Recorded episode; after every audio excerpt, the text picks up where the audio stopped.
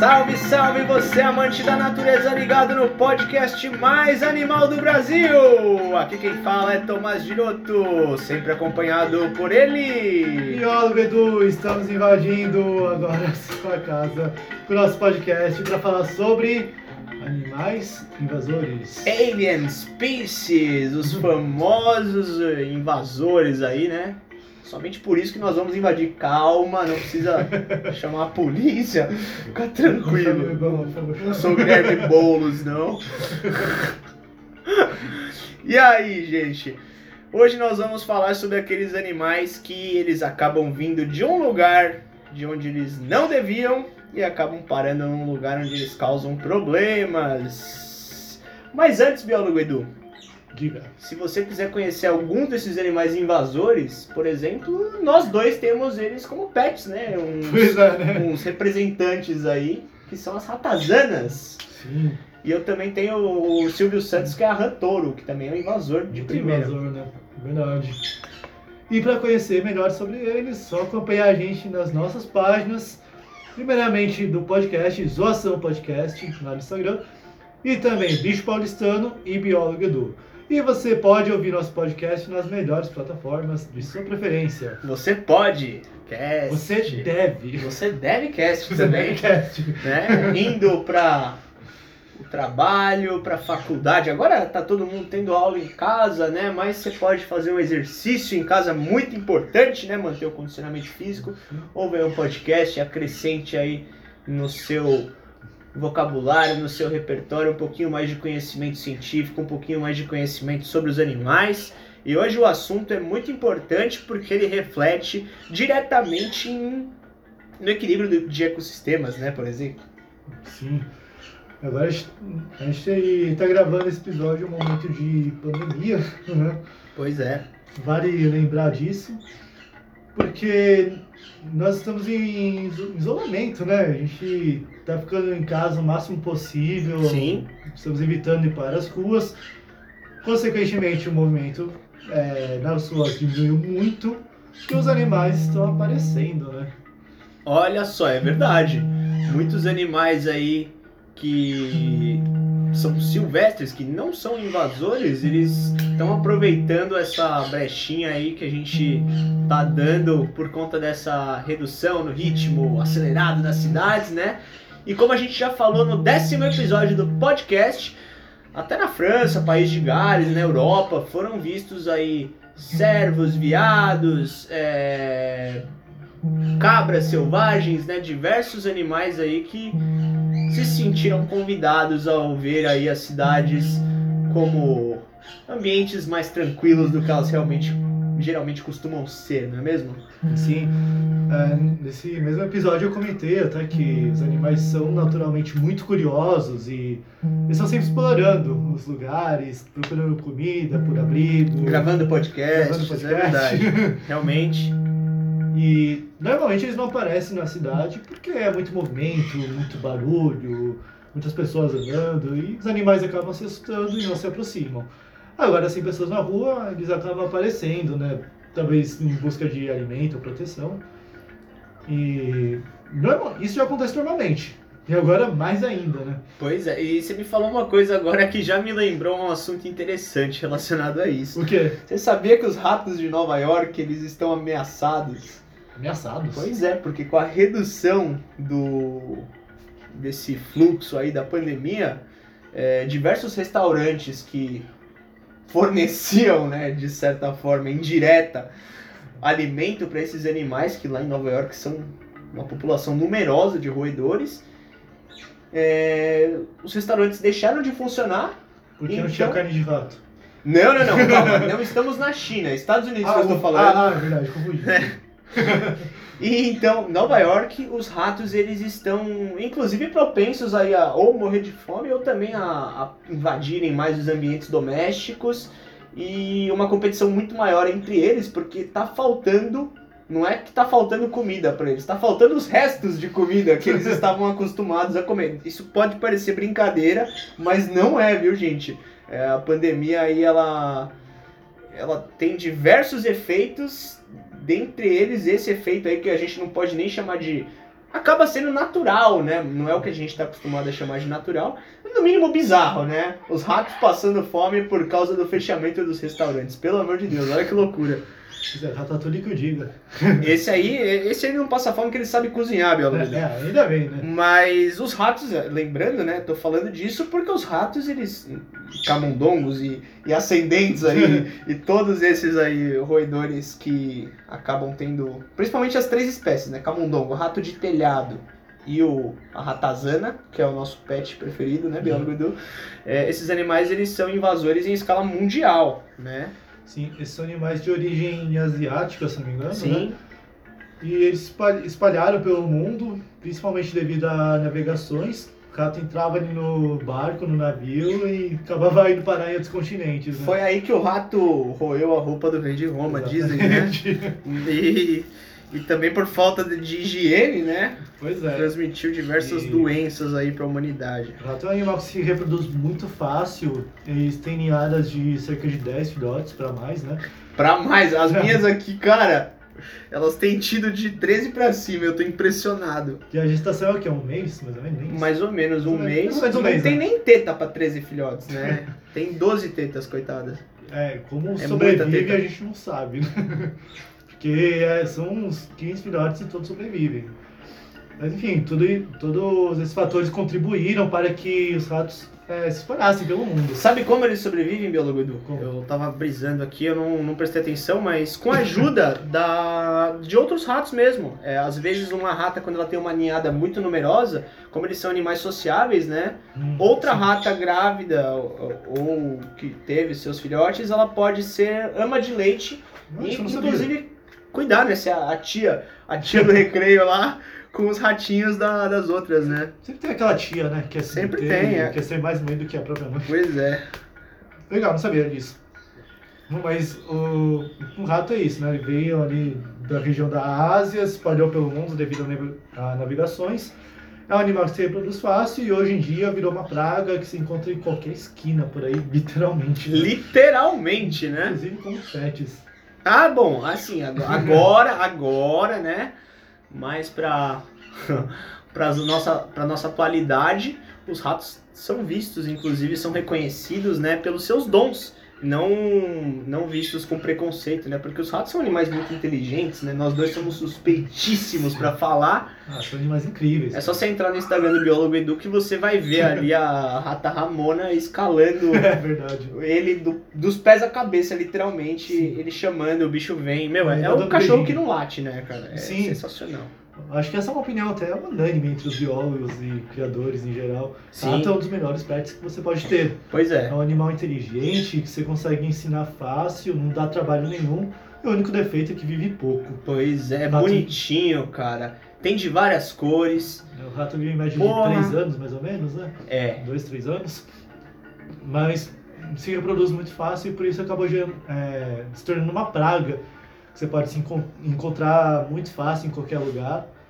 E, como você falou, ele se alimenta de restos, basicamente, né? Pode se alimentar de restos, né? Pra ele é muito mais fácil. Na natureza ele, ele até chega a caçar, mas pra ele é muito mais cômodo se a comida estiver paradinha ali, né? Separada. Sim, realmente. Inclusive no restaurante nova-iorquino. Meu Deus do céu, até eu queria ser rato em Nova York. É, ou seja, alimento não é problema para um rato que come qualquer coisa, né? não. Inclusive, numa dessas surgiu uma das maiores lendas da cultura popular, que é que rato come queijo. É verdade.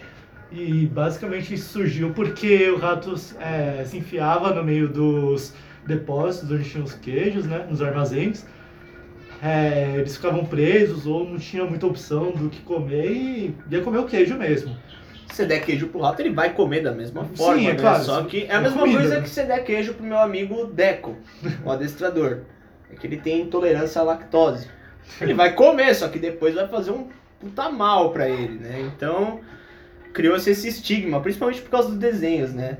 Pois é. Ah, é. Mas os ratos eles gostam bastante de coisas doces, ou de proteína, ovo, insetos, filhotes de aves. Gente- Porra, eles piram. As pessoas nem imaginam, né, que rato gosta de comer esse tipo de coisa. Não, o pessoal já. Porra, rato é queijo. E coelho é cenoura. Rato é queijo e coelho é cenoura. cara. Dá até pra fazer uma música, né? Pois é, né? Rato é queijo, coelho é cenoura. Rato é queijo, coelho é cenoura. Tudo é errado e a gente ensina. Tudo é A errado. gente, e a gente culpa os desenhos, mas também são as pessoas que interpretam de uma forma errônea as coisas, né? Porque no desenho tá fazendo uma paródia ali com uma Ah, no coisa, desenho o bicho fala, ou ele usa armas de fogo contra um gato.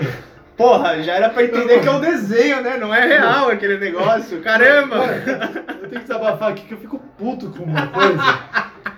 Que é cheio de biólogo que vem aqui reclamar e falar: ah, esse desenho tá errado porque anatomicamente o bicho não é assim. Mas ninguém fala nada do animal falando, Não. ele sendo antropológico, antropomorfógico. Antropomórfico. Antropomórfico. Essa, essa é punk, essa é punk de falar. Essa é a palavra do dia. Meu Deus. Bom, enfim. É, se dar um queijo pro rato, ele vai comer. Vai, vai se deliciar na hora. Mas tem estudos científicos de que rato não curte queijo, na verdade. É, né? Não, é o que eu falo E- pras crianças lá na fazendinha, né, Edu? Como é que o rato vai fazer, o, vai obter o queijo na natureza? Lógico que eu não falo obter, né? Eu falo, como é que o rato faz pra conseguir o queijo lá no meio do mato? Será que ele Queijo pega a vaca, é, queijo da árvore? Será que ele chega e ordenha a vaca, tira o leite da teta da vaca e faz o, o queijo? Não! Então, porra, né? É um negócio mais do que óbvio a gente. Quer dizer, não é, né? É. Era pra ser. Mas as pessoas ainda. Elas acreditam numa coisa que não faz o menor sentido simplesmente porque eles foram empurrados, né? Falta o questionamento científico, digamos assim, das Sim. coisas. Ah, até É. hoje tem aquele Porra. coelho que é criado à base de cenoura e as pessoas nem sabem que não é legal isso, né? Esse coelho, quem gosta muito são os veterinários, né? Que Ah, ganham bastante, Com o animal certeza. fica obeso, diabetes, tudo, né? E mesmo que o rato gostasse de queijo, é, não faria bem pra ele, porque o ser humano é o único animal que consome leite depois de adulto e olhe lá. E olhe lá, né? Alguns, como eu disse no caso do meu amigo Deco, Sim. apesar de ele não ser um ser humano propriamente dito, né? Ele é muito próximo. Ele. Adestrador, né? Quase ser humano. É. É o menino lobo ali, menino cão. Ele é intolerante à lactose, né, meu? Ele, ele até come. Agora, do jeito que o negócio vai sair, meu amigo, não queira saber essa história. É, O leite é um alimento exclusivo de filhotes na natureza e quando os animais crescem eles vão buscar por outros alimentos. Aí não faz sentido pro corpo pro- é, gastar energia para produzir uma enzima que vai digerir a lactose, que é o A famosa a lactase. lactase, né? Que vai Tudo que consumir digere leite. é ase, né? Isso Sim, que é legal. Da, sim. é Uma coisa fácil no meio de tantas É, difíceis. né? incrivelmente o ser humano evoluiu de uma forma que a gente cons- é, consegue consumir o leite de boa, mas não é todo mundo que faz isso, né? É verdade. Bom, mas enfim, que a gente quer dizer aqui que o rato ele consegue se alimentar fácil de qualquer coisa, ele se prolifera, vira uma praga e por consequência é um invasor. Muito bem adaptado, né? Que é uma, Muito bem uma adaptado. característica de todos os invasores. Eles têm uma capacidade de adaptação muito grande. Que nem, eu poderia até seguir falando da, do lance da reprodução fácil com os coelhos na Austrália, Sim. mas vamos mudar um pouco. Vamos, por exemplo, pro lagostim é, vermelho da Louisiana, o Procambarus clark, um animal que, meu, eu já tive a experiência de ter como pet desde criança, porque era vendido, meu, no pet shop. Não vou falar que é Cobase para não fazer propaganda, mas era vendido lá, eu comprava direto, porque era muito louco. Meu, não precisava de nota porra nenhuma, sendo que é um bicho americano, né, lá dos pântanos norte-americanos. É um predador, não é um predador de topo, né, porque ele demora para crescer e tal. Lá também, numa terra que tem alligator, mississippienses, que tem lá aquele hidra serpentina, tartaruga mordedora, porra, rantoro. O que, que é um lagostim perto desses bichos, né? Mas ele também preda vários outros, fica bem grande. E é um animal que, por conta de sua carne, ele já foi levado e acidentalmente introduzido, ou por causa de pet também, né? É, Aqui no Brasil, tem registros na Holanda, tem registros no Japão. E é um, um crustáceo que vai devorar vários outros animais de um ambiente lacustre, um ambiente de rio. Então, não é brincadeira, assim, cê- só porque o bicho tem gosto bom, Você, peraí, você vai levar ele pro mundo inteiro e. E o mais engraçado é que aqui no Brasil tem a maior burocracia pra, tipo. Você ter um animal exótico, um, quer dizer, no sentido de diferente, né? Um animal silvestre, um animal diferente, um pet diferente, ou até exótico, né? Como é o caso do Loris bailarino. É, geralmente o problema de um animal invasor é ele ser exótico, né? Porque Que ele não é dali, é que não faz parte daquela região, então ele É. vai vir de fora e vai cagar com a região silvestre, né? Então, é, que nem a gente falou no episódio anterior dos javalis. Exato. É um animal que não devia estar lá, mas ele está destruindo toda a fauna, flora local e comércio. O rato é a mesma coisa, ele é um animal caçador, ele vai pegar né, pequenos animais, ele vai comer todo o nosso alimento. Sim. Então, ele não vai causar um desequilíbrio só na natureza, mas também na nossa casa, né? Pois é, dentro do nosso lar, propriamente dito. Só que esses dois animais que você citou, olha que interessante. São animais considerados domésticos, ou seja, qualquer um pode chegar e criar. Sim. Agora, o lagostim vermelho, por exemplo, ele é vendido por aí como animal de aquário, bichinho de aquarinho, não sei o quê. E a, a legislação, que enche o saco pra gente ter cobra nacional, pra gente ter teiu, lagarto nacional, pra gente ter iguana, lagarto nacional, a legislação caga e, mano, se você bobear até hoje, você vai na loja de aquário e você acha esse tipo de coisa, caranguejinho, lagostim. Qual que é a fiscalização pra isso? É nula. Esses anim... Um animal que é invasor, qualquer um pode levar e aí tá sujeito a introduzir esse animal em qualquer parque, em qualquer córrego. Como acontece também com as tartarugas de ouvido vermelho, né? As famosas tigre d'água, que não são tigre d'água, né? A versão do tráfico da tigre d'água. Elas são muito parecidas, né? Muito. E você você olha para um bicho desse, você nem imagina que ele come outros animais, né? Tanto o agostinho que você comentou agora, quanto a, a tigre da água. É. E aí solta em qualquer lugar. Não é como achar que o bicho só come planta, tá ligado? E o tigre da água e a orelha vermelha são animais muito parecidos. Sim. São realmente muito semelhantes. A diferença é que um é sul-americano e o outro é norte-americano. Mas se estiverem em ambientes diferentes, podem causar um grande impacto. Eles gostam muito de uma carninha, né? Tanto o lagostim que eu falei antes, né? Quanto a, as tartarugas de, Sim. de lagos e rios gostam muito de uma carnosa. Então, E- se introduzir no ecossistema é complicado. É, E esse é um bicho que é um grande exemplo também, porque não sei, não sei hoje em dia, acho que sim, a gente encontra muito em aquário pequenininho, Opa! aqueles aquários mais clandestinos, sabe? Ah, Você encontra pequenininha tipo lá, aquele lá que todo mundo sabe, que tem feira de bicho legal, todo É, final de exatamente. semana e ninguém faz nada. Aí Não vai vou falar também que, né, é o aquário de Itaquera, mas precisa falar? É igual os grupos de caça e de tráfico que a gente falou no episódio passado. Não Pois precisa é. falar. Tá Pois ali é. pra quem quiser ver, cara. Quem tiver o mínimo de interesse em descobrir o que, que tá rolando ali, de defender a causa, consegue entrar, consegue. Não é difícil. Não é, você precisa criar um perfil fake, é só isso que você precisa, né? É, Tem gente que cria um perfil fake pra espiar a namorada, então Nossa, vai, vai, tem- vai fazer uma coisa útil, né, rapaz? Tá cheio de maníaco por aí. Né, você, minha amiga? Vai, vai, todos mesmo. vocês. Aí você vai lá no aquário, vai tartaruguinha pequenininha, vai ter uma pessoa mais desinformada, compra, achando que vai ficar bonitinho daquele Ih, jeito. o, o cara nem fala que cresce. Os caras são tão filha da Não, o cara não fala que cresce, Fala mano. que come alface, tomate.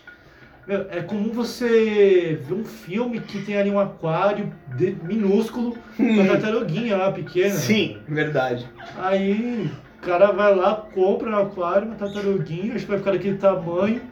Aí passa uns 5, 10 anos, Tá o bicho de um tá prato. vivo ainda e enorme. Né? Aí o cara. O animal já cresceu estressado, porque não saiu da água nunca. Provavelmente não teve uma boa alimentação. Muitas vezes se é fêmea, tem um monte de ovo retido. Tem ovo retido. Nossa, é um problema muito comum também Né? nos Aí- olhos, né? Se Aí não tiver tem- onde botar. Aí a pessoa acaba desistindo do bicho porque não cabe mais no aquário, não tem como criar, não sabe como criar. Tá grande, tá brava, solta. Aí sai joga. Solta ali no laguinho, solta ali no rio do lado de casa. E é assim que, meu, Parque Burle Marx, aqui próximo da minha residência, na zona sul de São Paulo, tá tomado desses animais.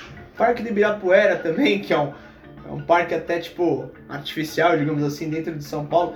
Teve até, já ouvi falar que teve soltura de teiu. No, no Parque Ibirapuera. Já foi encontrado Nossa, lá. Com certeza esse animal não, ele não tava ali desde que São Paulo ainda era mato, tudo, né? Não. Foi solto ali, com certeza. Como essa. Né? Por alguém que tava com TU e falou, ah, vou pôr ele onde tem verde. Mas não é, é assim, combina, né? Combina. tipo assim, no Ibirapuera, o dano desse bicho no, no ecossistema, o ecossistema já é todo, né, antropizado, artificial. É quase que nulo. Mas o problema é que muitas pessoas, como no tráfico esses animais são acessíveis a 20, 50 reais, cara, qualquer um passa a ter, não só pela facilidade financeira, mas pela falta de conhecimento e tal, qualquer um passa a ter acesso e aí se livra, resolve seu problema de se livrar do animal da melhor forma que encontra. Muitas vezes é, né? Soltando no primeiro lugar que encontra, inclusive já resgatei. Quer dizer, eu não, né? Mas eu recebi um rato resgatado junto com meu amigo Milhouse. Foi o rato Squeak. Inclusive no meu blog, olha só, tem um blog também, quem quiser, bichopaulistano.blogspot.com. Tem um ensaio que a gente fez com 40 fotos dos testículos desse rato, porque eles eram. Peculiar? Muito peculiares, inclusive, exato, de fato eram gigantescos, assim, eram esdrúxulos até certo modo, né? e aí, não, é sério, chamava tanta atenção quando a gente levava ele nos eventos que a gente falou, meu, na boa, vamos enfatizar isso. A gente fez um ensaio e esse rato, a história dele, né, é, é essa: uma pessoa chegou e se livrou deles como? Abrindo uma caixa de criação de ratos, ele com vários irmãos dele, provavelmente a família dele toda lá e numa praça, só porque tinha mato na praça, sabe? Não, não é assim que a gente faz, né? Pelo amor de Deus. O animal que você mencionou agora, que é parecido com o caso da tartaruga, é a cantouro gigante, né? Ela mesma.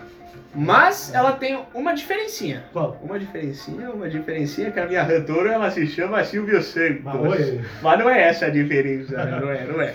Não tem nada a ver. A diferença é que a Rantoro, ela se tornou invasora ela é como se fosse o nosso amigo Lagostin. Porque ela tem um gostinho muito bom, dizem, né? Ah, que é as verdade. pernas da Dona Han. É... E o caramujo africano também. Foram Nossa, projetos aí de enfrancesar o Brasil. O Brasil, quiser trazer culinária.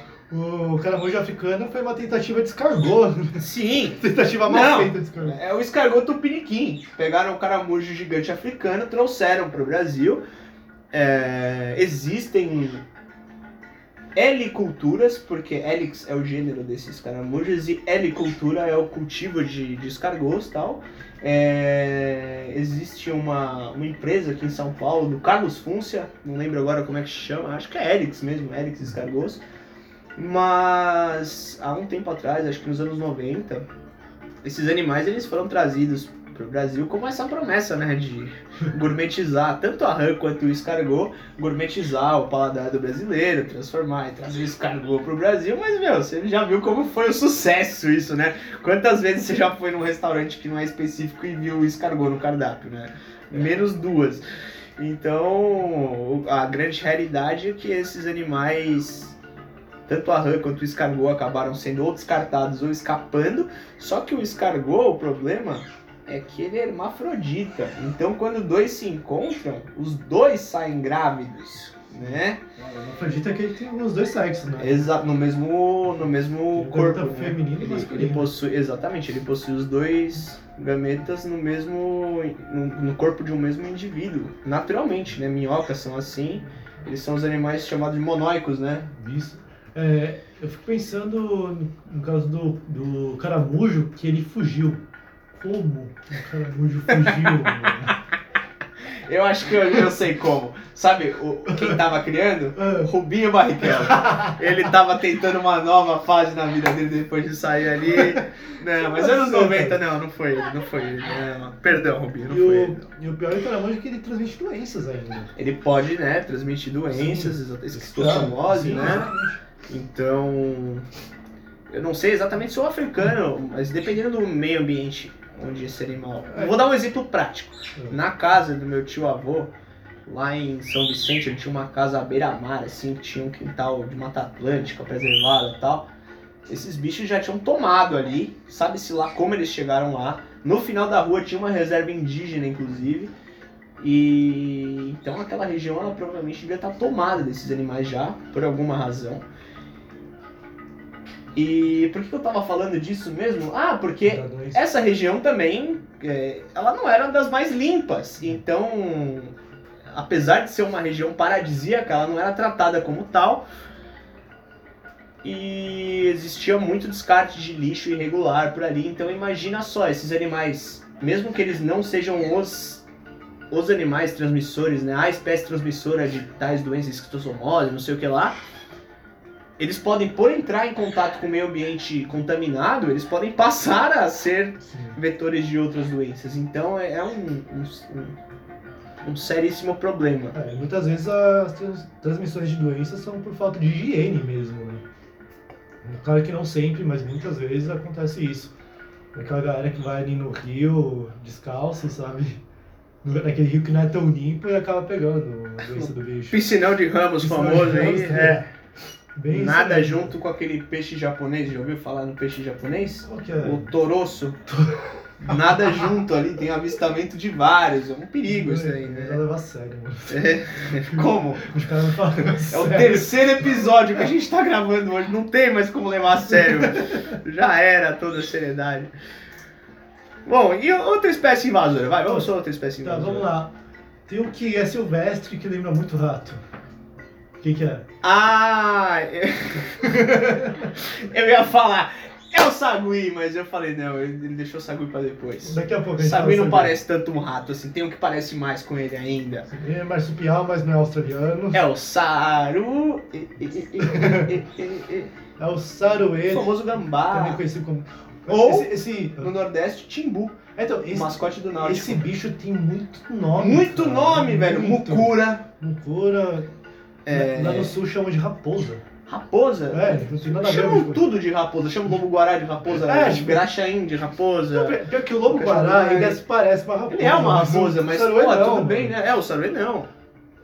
Aí, aí tem aquele bicho que, que é fedido, que todo mundo fala que é gambá também, mas na verdade é o cagambá. Cangambá, é, o- é o Pepe Le Pew do... Pepper Pills, exatamente. do... Que- Ah, o que que é, velhinho? Como é que Do chama Pernalonga. isso? Warner Bros? Warner Isso. Warner, o- exato. Looney Tunes. Ô, infância! Então, aquele bicho que é preto com listas brancas é o cagambá. Mas as pessoas acabam chamando ele de O gambá. famoso né? skunk. skunk em inglês, né? Pra ser mais chique. E eles têm aquela glândula de fedor, ele mija e deixa a gente fedido e tudo mais. Não que o gambá brasileiro marsupial ele seja cheiroso, né? É, Mas aquele ele é um mustelídeo, ele é parente das doninhas, né? É que no caso do cagambá ele é mais famoso por isso. Muito né? mais, até por causa do desenho. Agora, o gambá mesmo, o saruê, ele também tem. solta um odor, É né? que assim, o, o Cangambá ele tá de terno ali, tá de É. smoking, preto Ele é e chique, ele é branco. chique. Porra, ele tá ali. Agora você vê, todo esgruvinhado nosso gambazinho, nossa Pois é. loucura. Olha o que a gente tem. O rabo pelado, parece um rato mesmo. A É, boca sim. toda, né? Aquele sorriso tudo pontudo. O bicho ele tenta ser simpático, ele não consegue, coitado. Tem que ser muito apaixonado pela natureza pra ver beleza num bicho desse, mas eu amo os, os saruês. Eles são bonitos. Pô, eles são lindos, cara. Eles parecem ratos, por isso que eu acho lindos. As pessoas não gostam por causa disso, mas... É, tem gente que não gosta de rato, né? Eu não sei o que as pessoas têm contra o rabo do rato, que acho que é nojento, e o do sarué é parecido. Sabe por quê? Porque falam que parece com uma cobra, que é meio escamoso. Tudo assim. da hora também. Então, eu não entendo essa lógica. A gente nunca vai entender. É, a gente é de outro mundo. É. saruê, além de se defender com um fedor, ele também se finge de morto. Muito da hora isso. É muito louco. É a famosa Tanatose, é isso mesmo? Thanatos, exatamente. Thanatos é a personificação da morte na mitologia romana, ou grega, acho que romana. Então temos o nome Thanatose para o hábito de se fingir de morto que é praticado por vários animais. O saruê, a rã faz isso, vários bichos fazem. né? E do- tem o desenho A Era do Gelo. Não sei se é dois, três, mas algum desses já aparece no saruê. E ele, ele faz Crash isso também. Edge, né? Mostra que Exatamente. os marsupiais são tão antigos que já tinham os ancestrais lá. E também tem o filme Sem Floresta, É verdade. que esse é, o- é o saruê, mas eles chamam de possum, né, na gringa. É, em inglês é E, possum. e aí eles mostram bastante essa, essa capacidade do gambá se fingir de morto. É, eles anciem, faziam muito legal. E É o bem bicho, legal. o bicho diminui ali a, é, a- o metabolismo dele, né? Toda a, a pulsação dele diminui, ele solta um cheiro, é muito louco, cara. É maluco. Outro dia, inclusive, tá lá no meu canal, hum, eu achei um que eu queria que estivesse fazendo tanatose, biólogo Edu, mas na verdade, pelo visto, pelo horário que era, era de manhã ainda, ele tava lá, não tava fedendo ainda, pelo jeito aquele animal foi morto, cara, pela ignorância dos seres humanos, que confundem, como a gente disse, com as ratazanas, mas não sabem que esses animais, inclusive, eles comem ratazanas, Sim. né? Eles não transmitem doenças, a não ser que você vá pegar ele na mão, que ele pode dar uma mordida e transmitir raiva. Inclusive tem outro vídeo no canal de eu salvando o Saruê, pegando ele para ele não me transmitir raiva pela cauda, cauda preênsil, né? Aquela cauda que se segura. E não tem outra outro malefício que esse animal vai lhe causar, sabe? Esse é um grande problema de animais invasores até, né? Que são as doenças que eles podem passar, principalmente através da mordida ou através da urina deles, né? É. Lembrando que isso é para animal de rua, então muita gente fala, ah, você tem um rato de estimação, mas ele não dá doença. Não, é o animal da rua que vai te passar doença. Pois é. Seja um rato, seja até mesmo um cachorro. É mais fácil a gente passar doença pro rato, né? Sim. Tem vezes aquele cachorro bonitinho que você faz carinho, ele passa doença. né? Então uma coisa é o rato da rua, outra coisa é o rato que você cria em casa de estimação, né? Então com o saruê é parecido. Ele, o animal da rua, ele dá uma mordida, ele pode passar raiva. E é muito comum ele entrando na casa das pessoas em busca de alimento. Sim. Ele também é um animal onívoro. É o guaxinim brasileiro. É o guaxinim. eu acho que o guaxinim brasileiro é o... Oh, sabe? Não, Coati. é o coati. É mais próximo, É, mais tá, tá parecido, próximo né? ali, né? Mas o saruê também. Tem Os dois dão uma revirada na lixeira de vez em quando, né? Sim, eles vão ali na lixeira, eles buscam por alimento, eles gostam de frutas, insetos, pequenos animais, lagartixas, né? É, Qualquer coisa eles comem. Dedos, Tudo. uma vez Dedos, vez. mordeu, é legal. Sim. E eles acabam invadindo a nossa casa, né? Inclusive, muitas vezes já recebi dúvidas de pessoas, né? O que eu faço com esse bicho? Ele invadiu minha casa, ele tá preso aqui. né? Exatamente. E Abrindo a boca, bravo pra caramba, né? Nossa. Muitas vezes é uma mãe que a gente não vê os filhotes muitas vezes porque eles estão dentro da, do marsúpio. Que é um É, marsupial, verdade. é um primo do canguru, né? Não é um é, rato. eles têm aquela bolsa também dos filhotes guardados. Se eles ainda estão pequenos, eles não, não saem. Aliás, inclusive naquele vídeo que eu comentei, quando eu vi o bicho, a minha preocupação maior, eu já rezei, eu falei, mano, que merda, velho. Imagina se eu encontrar. Se, se eu, eu vi que tava morto de longe. Só que eu falei, mano, imagina se eu começar, se eu for lá mexer e na verdade é uma fêmea e os filhotes estão na barriga ainda. O que, que eu faço, tá ligado? Ia ficar uma situação muito delicada, tipo. Sim, complicado, cara. ia ter que criar, ia ter que ir atrás dos órgãos competentes. É, Bem complicado, aliás, eles atenderem chamados por conta desse animal, porque vale lembrar que a gente tá falando de animais invasores, mas o saruê é um animal nativo, tá, gente? Ele é. A gente tá comparando ele com o rato, que é um animal invasor.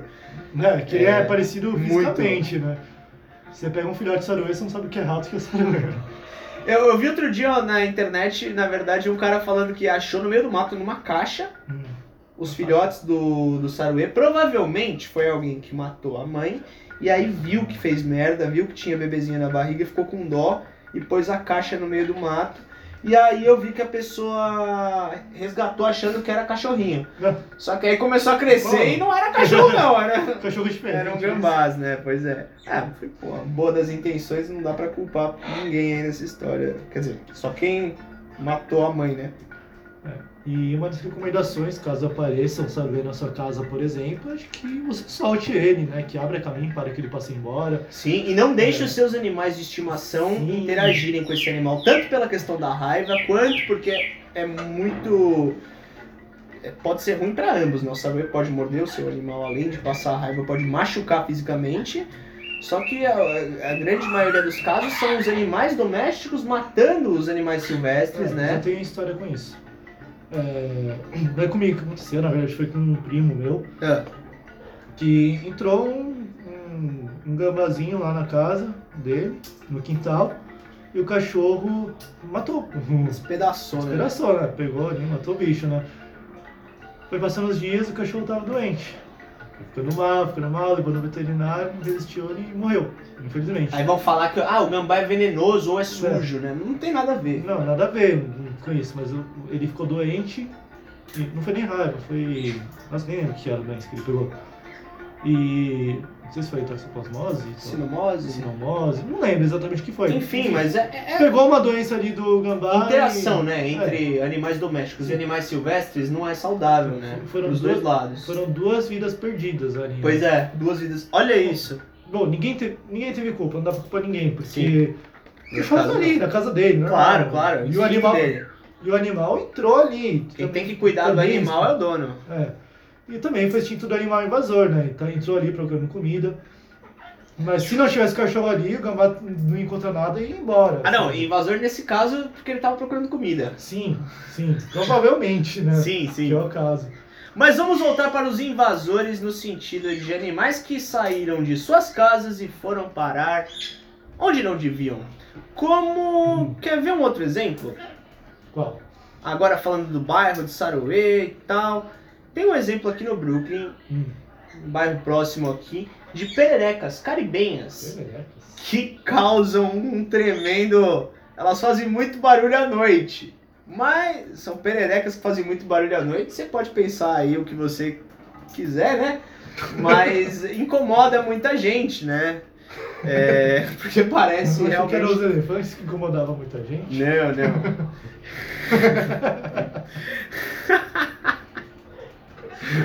Depende, né? Só se forem dois elefantes. então. São centenas, milhares de pererecas que, meu, elas estão tomando conta porque o bairro tem diversas. É, é muito arborizado, tem diversos ah, habitats, diversas bromélias, diversos ambientes úmidos para esses animais se proliferarem.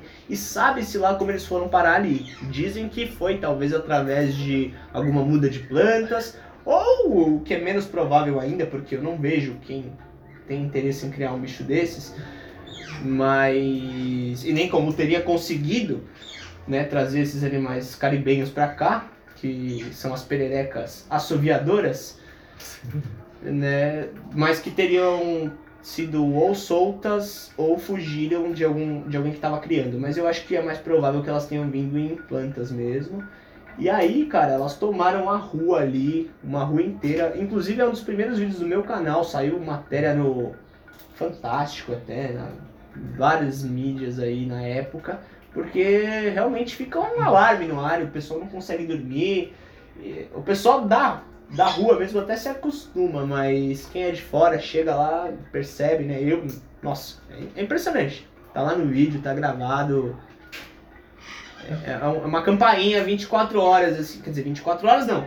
Quando chega a noite ela começa. Aí chega de manhã, né?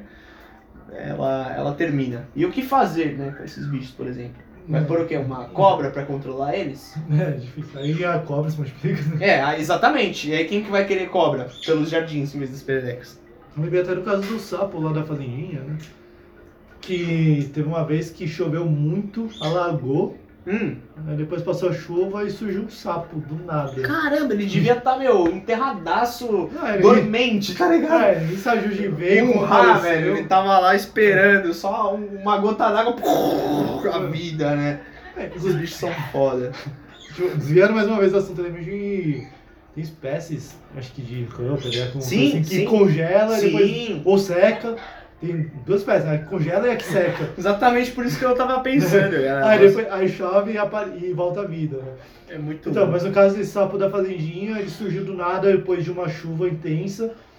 Ninguém sabe como ele apareceu. No meio de São No Paulo. meio de São Paulo, no meio da cidade, num nicho isolado ali. Mas provavelmente ele veio de carona no meio do capim que serve de alimentação para os animais lá na fazendinha. Essa é a única teoria plausível para o bicho ter aparecido lá, né? Provavelmente, porque ali não teria nenhum lugar de reprodução, tem, por exemplo, cara. né? Lembrando que esses animais eles precisam de lugares com umidade, lugares é, bromélias, né? Poças de água. Que nem aqui no bairro outro dia eu encontrei perereca também, Mano, como que apareceu um perereca? mas era uma perereca nativa, a famosa perereca de banheiro. E eu não sei exatamente como apareceu, mas parando pra, pra analisar mesmo que aqui no bairro ainda tem alguns pontos que verdes, né, com, com um pouquinho de mato, etc. é, dá pra inferir que esses animais eles passaram longos períodos aí se preservando da, do, do calor, do sol, etc. E até saírem em momentos tipo que eles podiam reproduzir, né? E eu avistei há anos atrás, depois outro dia saindo aqui de casa pra passear com o cachorro, avistei de novo no meio de um bairro assim. Ah, tem uma praça aqui, outra praça ali, mas é, é muito louco, né? O poder da natureza surpreende a gente. É, muitas vezes pode ser um caso parecido com esse que eu falei do sapo, né? Sei lá, vem algum carro lá do interiorzão, algum lugar mais afastado, o animal pulou no carro, né? E o carro chegou aqui trazendo o bicho e ele nem sabia nem onde estava, né? E olha só, Pode que- acontecer isso, né? Então, e que link bacana, né? É, Essas coisas acontecem tanto. A gente tá falando de animais invasores, né? Assim. Já deve ter acontecido inúmeras vezes. Já acontece naturalmente, né? Uhum. Agora, com, com o dedinho humano que eu falo, né? Com o apoio, com o auxílio do, do ser humano aí no meio, essas coisas elas passam a acontecer, por exemplo. É... que Qual era o animal? Putz, agora me fugiu aqui da cabeça o animal que eu tava falando. Ah! no- Eu falei no episódio passado, falei que a gente ia falar nesse. Do caso recente das vespas Ah, sim, assassinas, que provavelmente estão sendo, foram avistadas, né, duas vezes no, na cidade de Washington DC. E são animais asiáticos que matam cerca de 50 japoneses todos os anos. Assim, naturalmente, porque o bicho é hardcore. A picada dele é sinistra. Então, e além disso, elas, elas se alimentam das abelhas. Então, os americanos eles estavam duplamente preocupados, tanto com sua integridade física, quanto com a integridade de suas lavouras, que dependem diretamente. Por exemplo, a- a- o cultivo de maçãs, eu sei que é totalmente dependente da polinização de abelhas. Então, imagina você ter uma espécie invasora, voadora, trazida por containers pelo mar, né? O bicho sobreviveu a uma viagem lá por todo o Pacífico, chega nos Estados Unidos e, e ainda com o poder de, cara, destruir um animal que auxilia a nossa produção de Que é alimento. essencial até. Então né? parece que quando chega na. Quando a, a água bate na nossa bunda, digamos assim, o pessoal se liga, né? Do quão é importante a gente ter essa noção biológica de espécies invasoras e do quão importante a gente não deixar essas invasões acontecerem. Com tantos exemplos que a gente já viu aí na, na história, né? Dando errado, que nem coelho na Austrália, Sim. gato depois também na Austrália para combater rato, né? Porra. Eu tava pensando, eu, eu tinha esquecido esse detalhe, eu, já- eu já tinha visto algo sobre isso, que essas vespas é, atacam as abelhas. Sim, sim. Eu não lembrava disso. E até comentei no outro episódio, a, a abelha do gênero Apis, ela é africana, ela também é invasora, na verdade. É verdade. Só que ela é uma invasora do bem, porque ela faz todo aquele trabalho da polinização, ela é muito importante. Estima-se que se as abelhas entrassem em extinção, até a gente estaria fudido. né? Com certeza, né? Ou se- ou seja, é um invasor atacando outro invasor, só que pra dar merda. É bem complicado, né? E sempre com a interferência humana aí. Pois é, né? Pra variar. A gente. Muita coisa que poderia acontecer naturalmente, mas nosso dedinho acelera as coisas. Sim, e, e essa questão das vespas, o engraçado é que assim, lá na, na região do, do leste asiático, apesar delas serem tão temidas a ponto de serem chamadas de vespas assassinas, as abelhas eh, japonesas, asiáticas, elas têm uma defesa contra essa vespa, que é quando entra uma vespona lá na colmeia, elas começam a vibrar seus corpinhos e isso aumenta a temperatura do ambiente. Ah, é verdade. Muito Só que essa dona Vespa, a- como é que chama a, a Vespa mandarina? Ela tem uma temperatura extrema de até onde ela pode suportar. E não é muito ideal, né? uma temperatura ideal e não é muito alta não. Então as abelhas aumentam um pouquinho a temperatura e literalmente cozinham o inseto que está invadindo a casa delas. É, não só isso, a abelha faz um montinho na vespa invasora, né? É bem isso. Cara, é muito louco, eu vi uns documentários sobre isso. As abelhas se juntam numa vespa ou qualquer outro invasor e, e acabam sufocando o animal, muito louco. E nem precisa dar uma ferroada E sequer. nem precisa picar, isso que eu ia falar. Até porque, né, a desvantagem de ser abelha é que se picar, morre, né? É, a abelha eu tava vendo que ela morre porque ela tem um ferrão serrilhado Aí ela Isso. acaba desprendendo. Eu acho que se ela Sai picar... os órgãos junto. É, eu não sei se quando ela pica inseto isso acontece, porque É verdade. quando ela pica a gente, por O exemplo, negócio entra o, fundo. fer- o ferrão fica preso e acaba soltando. Se ela picar um outro inseto, não sei se chega a soltar. É uma Mas- boa questão, hein? É. Eu posso perguntar pro meu amigo Eu- eu Wilson lá da Cidade das Abelhas. É uma Eu- ótima questão. Eu acho que não, porque não fica tão preso. Mas enfim, É, eu vou perguntar depois, mas é. Depois Fala- traremos a resposta da pergunta do, do cu da abelha, quer dizer, do ferrão da abelha pra você. é, fa- falando brevemente, uma abelha do gênero Apis tem o ferrão serrilhado, então quando ela pica a nossa pele, por exemplo, esse ferrão vai ficar preso Como Mas- um arpão, né? como um arpão e vai soltar do abdômen dela, levando junto parte dos órgãos. E por isso ela acaba morrendo. É a mesma coisa que abrir um buraco na nossa barriga. Agora você pega uma abelha, Marimbondo, um, tipo, vespa. tipo um- uma, uma, uma mangava, Sim, acho que é hum, gênero bombus, acho que é bombus o nome. acho que é. Ela tem o ferrão liso, então ela pica 500 vezes e não vai perder o ferrão. Né? O bicho é bombos mesmo, hein? Ele é Caramba! bombado. A picada dele vai. Porra, você leva uma no braço e você fica bombado, cara. O dizem- bagulho. Diz a, que diz a lenda que é uma das picadas mais dolorosas que existem. De mamangava, né? mangava. É, eu sei que é difícil levar, mas quando leva é, É, já- é sinistra. é, nunca tive essa sorte, né? Eu não me lembro agora se, assim também. se é mordida ou se é picada que mamangava dá, mas eu lembro que eu acho que o, o Sr. Wilson também da Cidade das Abelhas chegou a me contar isso. Depois a gente também dá uma pesquisada melhor e, e fala sobre picadas e venenos. Que tal, Edu? É uma boa, né? Uma boa, né? Fazer as abelhas aqui. As abelhas, o Butantã, um pouquinho É, mais. Já falamos de Vital Brasil no outro episódio. Se você não ouviu nos nossos episódios anteriores, dê uma olhada aí que tem bastante material legal. E cara, hoje a gente. Agora pra finalizar, né, os, os três episódios que gravamos, estamos falando sobre os animais invasores. E acho que pra finalizar esse episódio dos animais invasores, é, eu podia mencionar um caso que é muito banal, que mata mais do que tubarão todo ano, O quê? que como não é uma realidade nossa a gente pouco sabe, mas um animal invasor que causa muitos problemas no mundo, sabe qual é? Qual? Canis lupus familiares, o cachorro. Cachorro? Na Rússia, por o exemplo. melhor amigo do homem? É, né? Pero no mucho, né?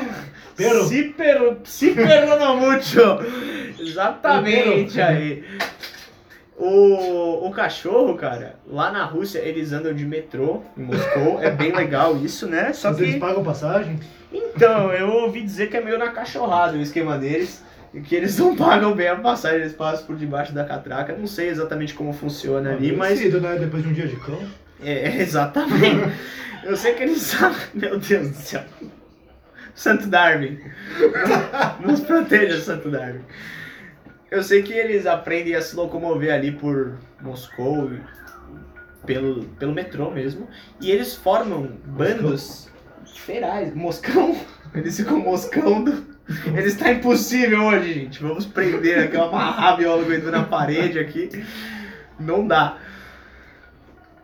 E eles atacam as pessoas, eles formam grupos de cães ferais, cães selvagens, tipo cachorros. Meu, tem- é muito engraçado que às vezes, tipo, o líder é tipo, mano, um peludinho pequeno e tem uns gigantes atrás, e você vê, tipo, mano, um peludinho meio coordenando o ataque, assim. E eles atacam pessoas na rua e, como eu disse, é, matam mais pessoas por ano do que tubarões, por exemplo, né? Nossa, parece coisa de desenho animado. Parece, parece. É uma gangue, é uma gangue. Opa, vocês ouviram? Não sei se deu, deu pra ouvir aqui. Não é um porquinho da Índia, não. É a cadeira. Dessa vez lembrou mais um rato. né? Que bom, né? Vai que pensaram que fosse um peido, é bom isso esclarecer também. E é, é muito louco isso, você pensar que existem gangues urbanas de, de cães que podem te matar a qualquer momento, né? E são animais que foram exatamente. que foram largados, né? Foram abandonados, foram. Mas assim, realmente os cães estão entre os animais que mais matam no mundo. né? Sim. Eu não lembro de números nem nada, mas acho que chega no top 10 até dos animais mais mortais. Eu acredito que sim, né? Porque muita gente, por eles serem o animal mais popular do mundo, E, É, né? isso faz muita diferença. Menospreza, também. menospreza, mas, mano, o canino de um cachorro, basta ele te morder no lugar errado que você pode ter uma sequela pro resto da sua vida, É, agora você faz um- fez uma comparação com o tubarão. Quantas É. pessoas um tubarão mata? Vamos procurar aqui? A a gente tinha uma. Tem essa comparação, né? De quantos tubarões. Quantos humanos um tubarão mata por ano e quantos tubarões um humano mata. E é muito gritante a diferença, né? Tipo, é. Menos de 10, eu acho, né? Alguma coisa assim. Mas a questão do tubarão é que ele não, não come pessoas, que muita gente pensa, né? Aqui mostra, olha, que em 2019, no Ah. mundo inteiro, foram, foi um total de 64 casos de, de ataques de tubarões. Ata- Ataques mais mortais ou não mortais? Não, cinco fatais. Então, cinco fatais. Cinco fatais. Então, o que acontece? O tubarão, o tubarão não se alimenta Só de que olha cinco só, dois E- desses que ah. foram fatais se Ah. confirmam terem sido sem motivo de provocação. Ou seja, Ah, tem aquela galera que 60%, desafia a morte. é. Exato, Pô, é. 60% das mortes foram por causa de um ataque considerado como é, provoked, Ou seja, ou seja, provocado. ou seja, merecido, né? No mínimo, Porra. talvez. Eu não sei o que, que é considerado um ataque provocado. Eu não sei, sei lá o que, que, que, que significa isso, mas eu garanto que não é estar na água simplesmente surfando ou, né? Enfim. Ah, foi, deve ter tido algum motivo, alguma imprudência, não sei. Então, a questão é que o, o tubarão, ele tem um alimento específico dele e ele, ele tem dentes frágeis, na verdade, né? Sim, que se trocam to- Ah, o totalmente. Ele tem tipo umas três fileiras de dente, tem mais de 300 dentes, e a cada mordida ele perde uma quantidade de dentes. Depois crescem de novo. Que louco, né, meu? É É como se, tipo, você louco. fosse, sei lá, comer um brigadeiro e o granulado fosse feito de você. Assim, você morde lá e, opa, ficou crocante aqui de repente. É, tipo hum. Aí, que horror! O tubarão ele dá uma mordida de teste, né? Ele dá uma mordida, depois ele dá o bote e vai lá pra comer. sim. Então ele vai comer, sei lá, um- uma foca, por exemplo, sei lá, A moda foca. uma motherfucker. Agora ele chega num humano, o nosso osso é muito duro. Então o tubarão dá uma mordida, ele vê que o osso é duro, vê que não é uma coisa comestível, ele vai embora. Aí ele só deixa a gente amputado. Só isso. É, com uma sequela não, mas convenhamos, né? Perto da morte é, É. muito mais preferível, Sim. né? Só que a dente do tubarão é um negócio tão absurdo que deixa uma ferida enorme. Não. Realmente pode amputar ou deixar uma ferida muito grande, né? A ponto E até de matar se não a ponto de ser recebeu. letal, né? Sim. Se não recebemos devidos cuidados, né? Só por hemorragia, né? Depende de como pegar. É... Nossa, muito louco pensar isso. Um animal tão temido e. É, e, e na verdade ele mata me- um animal tão temido e mata menos do que o animal que as pessoas têm em suas casas. Sim, sim. Maluco, né? Eu não sei dos dados, mas de repente até esses animais que a gente citou agora devem matar mais ainda que o tubarão só pelas doenças que eles transmitem, né? Ah, com certeza. Eu me lembro que o animal que mais matava no mundo, assim, o animal, né, seria, seriam os mosquitos. Pela Sim. quantidade de doenças É transmitidas. o animal mais mortal de São eu falei lá do mosquito que tem um coquetel de doenças, né? Exatamente, né? O famoso dengoso. Esse, O dengoso. esse é bem dengoso. Mas a gente pode depois também gravar um episódio sobre isso, né? Sobre esses absurdos aí em relação aos números que a gente imagina e a realidade, né? Onde vacas e cães matam mais que tubarões. Mas hoje a gente fica por aqui porque foi o nosso episódio sobre animais invasores. A gente foi até que um pouquinho longe, né? Um pouco além dos animais invasores apenas. E sempre tentando levar a vocês aí uma reflexão diferente, um ponto de vista diferente, De forma sobre- descontraída, de tá? forma descontraída, até fala- demais às vezes. É, demais. se empolga, nosso né? roteiro aqui. Como se a gente tivesse um roteiro. É, a gente faz o pré-roteiro, mas são o quê? São temas numa ordem. Agora o resto é tudo por nossa conta, meu É, amigo. a gente escreve o roteiro e caga pra ele. É. Escreve e depois usa ele pra limpar, né? As necessidades. E é isso, pessoal. Então, compartilha aí o Zoação Podcast por aí, espalhe informação, ouça os nossos episódios anteriores aí, tem muito conteúdo interessante sobre diversos temas da biologia. Porquinho daí de novo dando aí a sua participação. Sugiram seus temas, o que, que você quer ouvir no nosso podcast. Isso, mas aí vai sugerir e vai mandar aonde, biólogo Edu? Lá no nosso Instagram, é, Zoação Podcast, ou também diretamente para nós no Bicho Paulistano ou Biólogo Edu no Instagram também. É isso mesmo. E agora nós desligamos e nos vemos semana que vem com mais um episódio de Zoação Podcast. Agora de volta! Uhul! Ei, nos vemos no próximo episódio, galera. Falou!